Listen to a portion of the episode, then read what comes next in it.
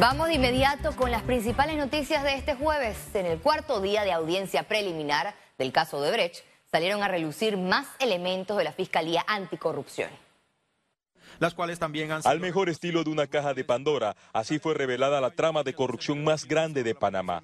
La audiencia de este jueves inició a las 9 y 5 de la mañana y de inmediato Carlos Carrillo, abogado de los hermanos Martinelli Linares, pidió la omisión de la lectura de algunas páginas porque las personas señaladas fueron sobreseídas por la prescripción del delito de corrupción de servidores públicos. Por su parte, la fiscal Ruth Morcillo dijo que coincidía con la defensa. Sin embargo, la jueza Valoisa Martínez afirmó que no que se diera lectura corrida.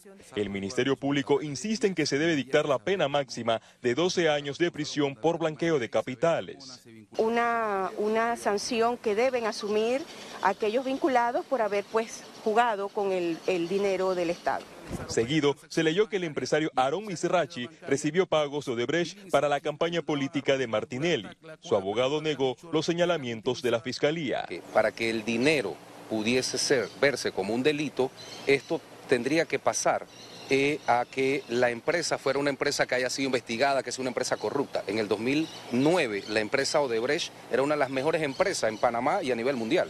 Así que, ¿quién iba a pensar que era una empresa que en el futuro iba a, investigar, a haber sido investigada por un delito? Entiendo que debo respetar lo que piensa la Fiscalía, pero estoy en total desacuerdo con algunas posiciones eh, que ellos han expresado y prefiero no emitir opinión en este momento Nuevamente se mencionó la figura de Andrés Ravelo, quien vigilaba y controlaba la caja 2 de Odebrecht con las transferencias hacia las cuentas y sociedades. Salió a relucir los nombres de los estrategas políticos de Brasil, Joao Santana y Mónica Moura, colaboradores de la campaña presidencial de José Domingo Arias. Los relatos plasman que la campaña de Arias se financió con 21 millones de dólares de cambio democrático y 16 millones de dólares de Odebrecht. La vista fiscal reveló que en una ocasión Andrés Ravelo dijo que Martinelli solicitó 10 millones de dólares a Odebrecht, pero que solo recibió 7 millones porque José Domingo Arias no se consagró ganador en las elecciones de mayo de 2014. Sostuvo que fue Andrés Campos Ravelo, director de Odebrecht en Panamá, quien se comunicó e intermedió para sus reuniones con Ricardo Martinelli Berrocal y quien era presidente de la República en ese momento, quien no podía reelegirse y por tanto apoyaba la candidatura de José Domingo Arias. Mónica Cunamora estableció que se dieron varias reuniones donde, se, donde participó el señor Ricardo Martinelli Berrocal con quien se acordó que el monto contratado para esa campaña presidencial sería por la suma de 21 millones de balboas. La firma Rosas y Rosas retumbó varias veces en el recinto porque era el lugar de trabajo del exdiputado panameñista Jorge Alberto Rosas, quien recibía transferencias de la empresa Odebrecht para el pago de planilla y hacía las triangulaciones en distintas cuentas para evitar dejar rastros. Se indicó que pese a que se sabía que la empresa brasileña era corrupta, la firma de abogados continuó con los vínculos. Quedó acreditado que la sociedad civil Rosas y Rosas es una firma de abogados establecida en la República de Panamá desde el año 1984 y que mantuvo relación con la empresa constructora Norberto Debrecht desde su llegada a Panamá en el 2004. En la audiencia, el Ministerio Público dejó claro que logró la trazabilidad de blanqueo de capitales. El análisis de la vinculación identificó a testaferros extranjeros, así como al banquero Juan Antonio Niño y los movimientos financieros del exministro de Economía y Finanzas Fran de Lima. Félix Antonio Chávez, Econius. Sobre el anteproyecto de doble salario a alcaldes y representantes, la vicealcaldesa Judy Meana señaló que hay que adecuar los salarios dependiendo de las exigencias. Yo creo que es, que no es solo el salario, es si dentro de la estructura de lo que tú haces se necesitan recursos, porque por ejemplo, en la pandemia, cuando se da la instrucción de que los gobiernos locales ayuden en vacunación, repartición de bolsas, trazabilidad, hubo muchos representantes que de su propio bolsillo tuvieron que echar gasolina a los autos y eso debería corresponder al mismo presupuesto de la institución. O sea, el país tuvo que responder. Las autoridades policiales continúan con los operativos para dar con el paradero de la niña de nueve años desaparecida en el distrito de San Miguelito.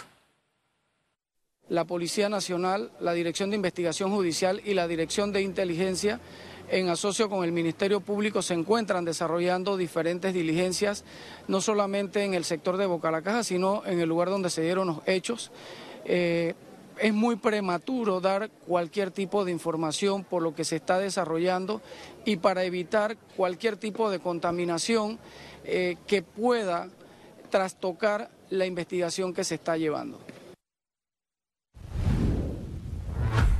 Panamá eliminó las medidas sobre aforo, distanciamiento físico y restricciones a viajeros establecidas por el COVID-19.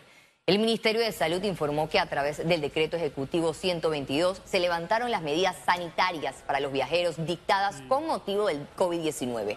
La disposición establece que no solicitarán el QR de vacunación ni sopados a los viajeros que ingresen al país. El MINSA reiteró a la población que mantengan las medidas de autocuidado y el uso de la mascarilla en lugares multitudinarios como una medida de prevención.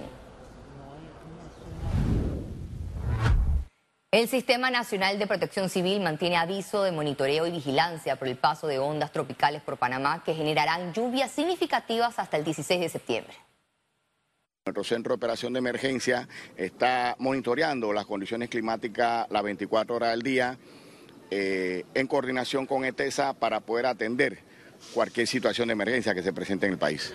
Eh, recordemos que nos encontramos en la temporada lluviosa, eh, septiembre, octubre, noviembre son las temporadas en donde más precipitación hay en el país y es bueno que tomemos todas las medidas de prevención y extrememos esa medida de seguridad para proteger la vida de todos nosotros. Economía. Un nuevo desembolso del Vale Digital llegará a partir del 16 de septiembre, así lo confirmó el presidente de la República, Laurentino Cortizo. La transferencia de la recarga beneficiará a más de 288 mil panameños que cumplieron con la corresponsabilidad y criterios establecidos. Miembros de la cadena de suministro de Panamá se reunieron en búsqueda de oportunidades para la mejora de este sector. El Consejo Empresarial Logístico desarrolló un foro con transportistas, la Autoridad de Tránsito y miembros de la cadena de suministro nacional.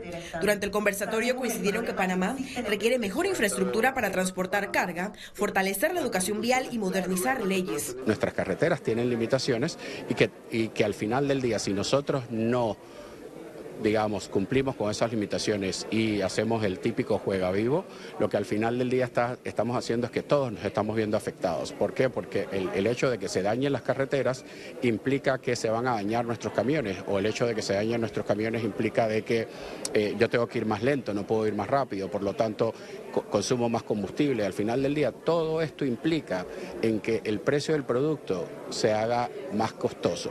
Hay una queja, por ejemplo, con el exceso de carga que tanto lo conoce el que va a despachar la carga, el dueño de la carga, el que va a transportar. Entonces, es un tema de que si yo conozco que eso no lo debo hacer, ¿para qué hacerlo? Por eso estamos hablando de reforzar la educación y que cada uno ponga de su parte. En eso falla, en eso falla la autoridad, porque la autoridad debe ser enérgica, que se cumpla lo que dice la ley, porque eso está en la ley de que no se pueda llevar más de esa cantidad, no se puede llevar sobrepeso. Entre las recomendaciones surgió cambiar la visión del concepto de servicio que quiere ofrecer Panamá. Creo que lo que normalmente hemos estado haciendo es mirar las carreteras como carreteras de, de transporte solamente para nuestras necesidades internas y tenemos que poder terminarlas como un concepto de un centro de distribución, que es lo que Panamá aspira a hacer eh, a nivel mundial y regional. Y hay unas grandes ventajas y oportunidades para Panamá. Buscan reducir costos y aumentar eficacia para generar mayores ganancias. Ciara Morris, Econews. CAF y COSPAE suscribieron este jueves un convenio para impulsar el empleo joven en Panamá. Se trata de un convenio de cooperación técnica no reembolsable por la suma de 50 mil dólares que beneficiará a 1.600 universitarios busca que estos jóvenes puedan acceder al mercado laboral con prácticas, pasantías y primer empleo. La representante del Consejo Nacional de Trabajadores Organizados, Nelva Reyes, reiteró la importancia de regresar al sistema solidario para salvar la caja de seguro social. Nosotros demandamos de esto la vuelta al sistema solidario y hemos presentado un documento con casi 17 eh, medidas que deben ser tomadas para darle un, sin privatizar, sin las medidas paramétricas. Y la, la población debe tener claridad que las medidas paramétricas implican el aumento de la edad de la jubilación, implican el aumento de la cuota obrero patronal, implican el aumento de la densidad. Conexión financiera con Carlos Araúz. El cambio climático sigue siendo una amenaza para el crecimiento económico mundial. ¿Será posible frenar el cambio climático e impulsar la economía? Pero de esto y más nos hablará nuestro economista Carlos Araúz. Adelante, Carlos. Gracias, Valeria. Para muchos, el tema del cambio climático es producto de la imaginación de ciertos líderes progresistas. Para otros, es una excusa para desarrollar negocios que históricamente han sido controlados por conglomerados corporativos, como la producción de energía, por ejemplo. Las últimas semanas, en medio de una crisis mundial inflacionaria y un conflicto bélico sin final claro en Ucrania, las tragedias causadas por la inestabilidad climática han causado dolor y pérdidas multimillonarias. Olas de calor en Estados Unidos, fuegos descontrolados en Europa, inundaciones en Asia hacen ver que la crisis climática ya es parte de nuestro día a día. Las inundaciones en Pakistán han matado a 1.300 personas y un tercio del país está bajo el agua. La ciencia parece ser precavida, como debe ser, para decir con certeza si el cambio climático es el causante de estas inundaciones, pero los expertos en la materia cada vez más se inclinan en esa dirección. En Panamá vemos estos eventos como noticias sin ver la consecuencia de nuestras acciones cotidianas en el futuro inmediato y en el largo plazo. Eventos como la niña o el niño pudiesen afectar la operación del canal de Panamá, por ejemplo. ¿Qué pasaría si no contáramos con los 2.500 millones de balúas que el canal pasará al Estado panameño para cumplir con la ejecución del presupuesto 2023. Pues más deuda seguramente una afectación al riesgo país que pudiese afectar hasta el grado de inversión. Nos cuesta ver el impacto de los desórdenes climáticos provocados por nuestra mano. Reduce, reusa y recicla debe ser política de Estado, con premios a aquellas empresas que cuiden el medio ambiente de manera ejemplar. En Panamá, la temporada lluviosa entra en su apogeo con inundaciones casi seguras, desbordamientos de ríos e indudablemente habrá damnificados. Reconozcamos el impacto de cada acción que pudiese desarrollar una economía auténticamente circular, sostenible y responsable. Vuelvo contigo, Valeria. Muchas gracias, Carlos, por tu excelente análisis. Los países aún están a tiempo para invertir y de tomar las acciones necesarias para hacerle frente al cambio climático. Y al regreso, internacionales.